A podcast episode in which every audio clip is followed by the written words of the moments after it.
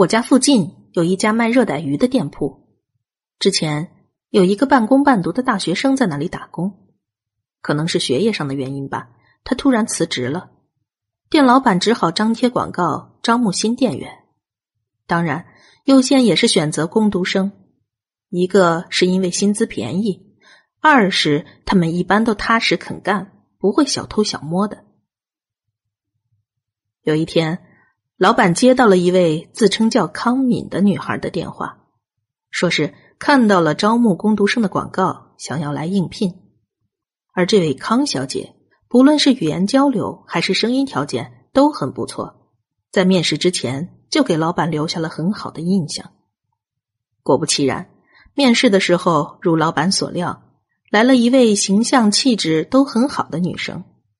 康敏说自己现在十八岁。在附近一所综合大学就读，他说自己很喜欢热带鱼，家里也一直饲养，还说自己曾经来过店里。老板回忆了一下，的确是一张似曾相识的面孔。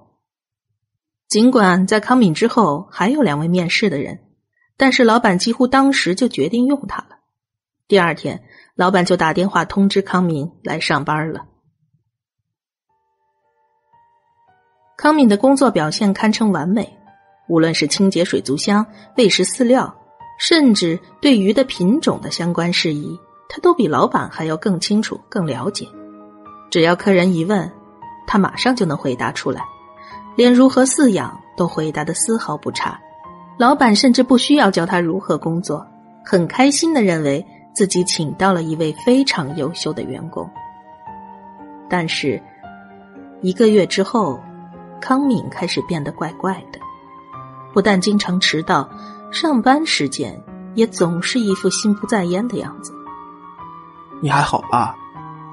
老板关心的问他。没事的，我很好，只是家里有点事。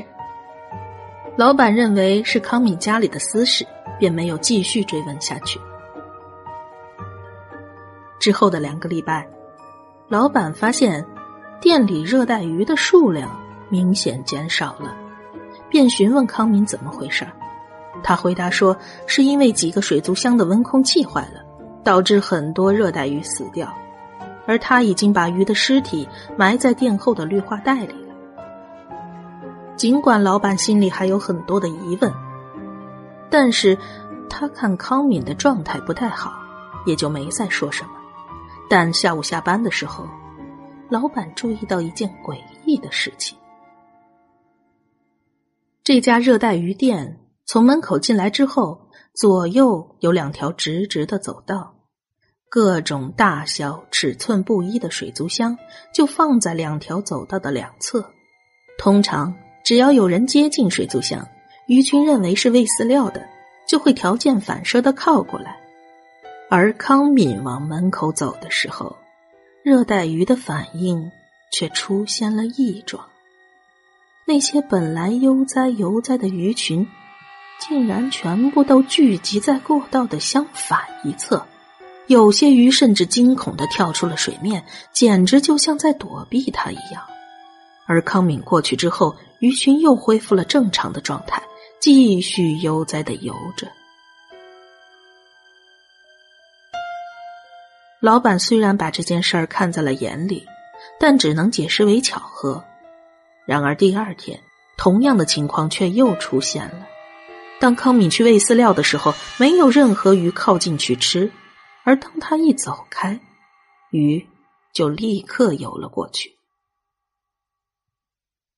老板照顾热带鱼这么多年，从来没见过鱼会有这种反应，他心中有太多的疑问。但是看康敏的工作却是一如既往的认真，他实在不知道如何开口去问。康敏打工半年后的一天，老板下午到店里准备上夜班，但是店里的景象让他大吃一惊：水族箱里面什么都没有了，全部的热带鱼都消失不见了。他胡乱的拍打着自己的脸，疼。这不是在做梦，而康敏也不在店里，他急忙打康敏的手机，却一直无人接听。老板查到了康敏来面试时交的简历上的地址，把店门关了，准备直接去康敏家看看。骑着电动车走了大概十分钟，就来到了康敏租住的地方。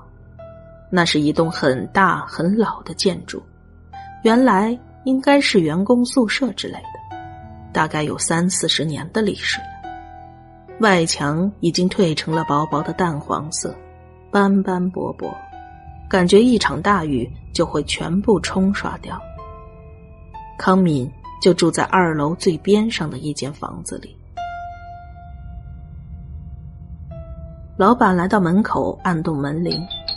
可是屋里一点声音都没有，使劲拍门，还是没声音。他又试着转动门把手，锁得很结实，转不动。老板只好先回家，打算晚上再过来看看。晚上，他又来到了康敏的公寓，一上楼就听到了一些骚动声。怎么回事？康小姐，你在吗？你好，有人在吗？康小姐，有很多人在康敏的房门前不断的按着门铃，大声喊叫。老板凑过去看是什么情况，只见有大量的水从康敏家的门缝里不断流出来，走廊已经全湿了。可能是楼下的房间也漏水了，一问，果然是的，楼下的房客家里漏水很严重，这才叫了物业找了上来。然而物业也没办法闯进去，只好又联系了房东，而房东说要半小时左右才能到，大家只好在门口等着。是忘了关水龙头吧？哎呀，真头疼，家里没人应，也没人接个电话。真是讨厌！大家一边等，一边你一言我一语的抱怨着。老板只好站到一边，一起等着房东的到来。终于，房东来了，用备用钥匙打开了房门。开门的瞬间，大量的水也顺势流了出来。而老板一看到这些水，就有了不好的预感。脚下的水流里，到处都是霓虹色的鱼的尸体。一进门，左手边是浴室，水就是从那儿流出来的。房东跑过去把水龙头关掉了，然而水还是没有排出去。下水道排水孔像是被堵住了，于是又把排水孔的盖子掀了起来。的确，跟大家料想的一样。被堵住了，但是令邻居、物业、房东，尤其是店老板都傻眼的是，阻塞排水孔的是大量热带鱼的尸体。康敏，在吗？房东大声的喊着康敏的名字，果然不在房间里。环视这个一室一厅的房间，很简单。但面积却不小，客厅里包含了一个小小的厨房空间，还放了两个很大的水族箱。哎，你们快过来！楼下的邻居在里屋的卧室里叫着众人过去。只见他手指着一个很大的实木衣柜，眼神中带着一丝恐惧，而衣柜的下方，一些液体从缝隙里流了出来。门一打开，全部的人都吓傻了。找到康敏了。衣柜分为上下两层，康敏坐在上层，脖子上绕着绳子，绳子绑在衣柜顶部的横梁上。他自杀了，而他张开的嘴巴里。塞满了跟浴室排水孔里头一样的热带鱼。衣柜下方淌出来的液体是康敏的尿失禁。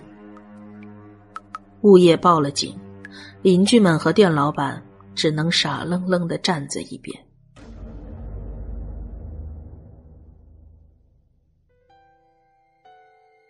老板跟我讲述完这些，一脸苦涩的看着我。就是这样了，再来就是我自己的推测。康敏来面试的时候，不是说他很喜欢热带鱼吗？我想，他的意思应该是自己很喜欢吃热带鱼。之前很多热带鱼死掉的时候，他说把鱼的尸体埋在店后边了，我当时就觉得很奇怪。事后自己跑去挖开了店后的那片小绿化带，什么都没有。他自杀的时候。嘴里塞了那么多热带鱼，应该是把死了的热带鱼都拿去吃了吧？应该是生吃的。哎，又来了，怎么了？他来了，你看那边。老板抬起手指着一个水族箱，里边的热带鱼全部聚集在走道的相反一侧。而其他水族箱里的鱼还在悠闲的游泳，形成了明显而不自然的对比。就算是死了，还是想吃热带鱼啊。那个水族箱的鱼叫月光鱼，就是他自杀的时候嘴里塞的那种。